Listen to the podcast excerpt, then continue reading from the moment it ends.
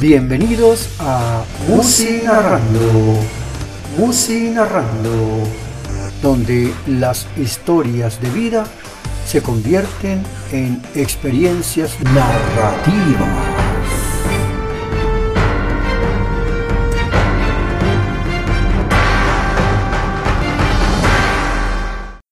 Tema musical, sabrás. Intérprete, herencia de Timbiquí, fuego en los ojos. Ver la realidad o ver para creer son frases que para muchos se han convertido en algo de cajón.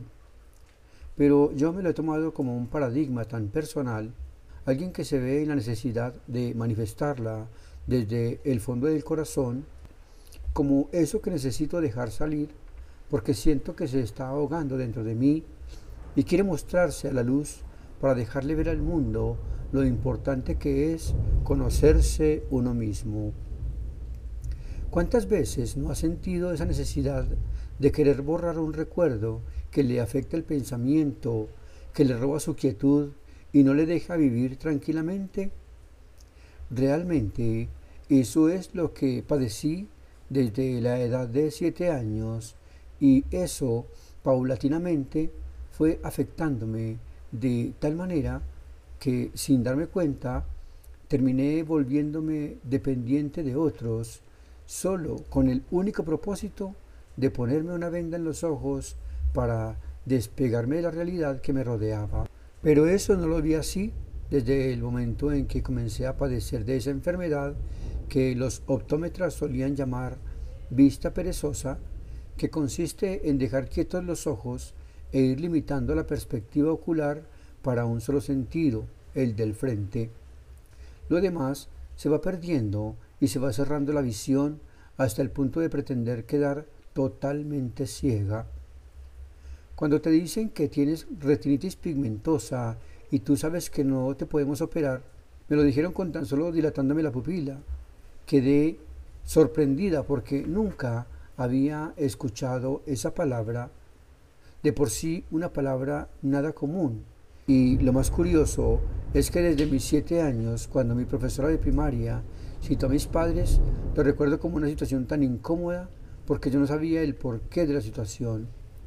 Desde entonces me comenzaron a tratar en diferentes clínicas y universidades de Bogotá, pero jamás me dieron ese tipo de diagnóstico lo único que me decían era que la cirugía me la podía hacer después de los 21 años.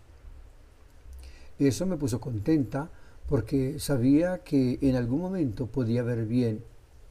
Cuando me llevaron por primera vez al optómetra y me comprobaron astigmatismo, de un momento a otro le dijeron a mi mamá que mi vista era perezosa. No lo entendía y tampoco me lo explicaron.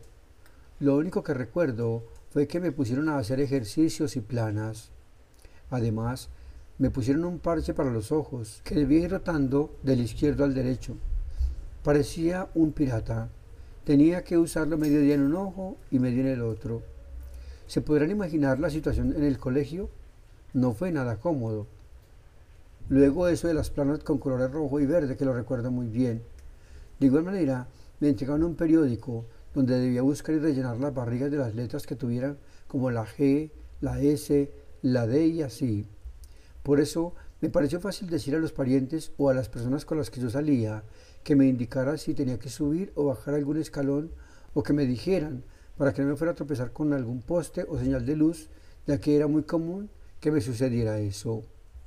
Pero ahora, cuando he superado con creces los 21 años que tanto esperé, he caído en la realidad me he descubierto paulatinamente de tal manera que entiendo la razón por la que cerré mis ojos al mundo.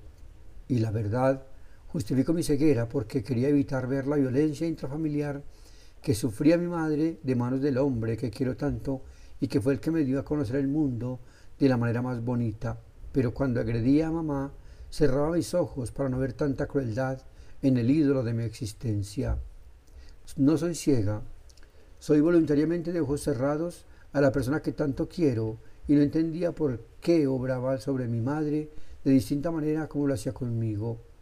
Ahora estoy superando esa visión cerrada que tenía de mis padres y empiezo a ver con los ojos de la realidad el hecho de tener una prole y saberla llevar de la mejor manera y sin violencia intrafamiliar. Espere, en el próximo episodio, El Carnero, la historia que confunde a los personajes del 31 de octubre y los convierte en verdaderos diablos de la humanidad. No olvide que en la caja de descripción encontrará el enlace del tema musical. Hasta aquí, Musi narrando, Musi narrando, donde las historias de vida se convierten en experiencias narrativas. Espero les haya gustado el programa de hoy. Cualquier inquietud no dude en escribirme en los comentarios que, en lo posible, trataré de contestar. Les invito a que participen con su propuesta de canción y la historia que generó para que ustedes y yo compartamos esta secuencia de vida surgida de una canción. Suscríbase al canal para que escuche las muchas historias que suceden en el agitado mundo de la existencia humana. Saludos y hasta la próxima.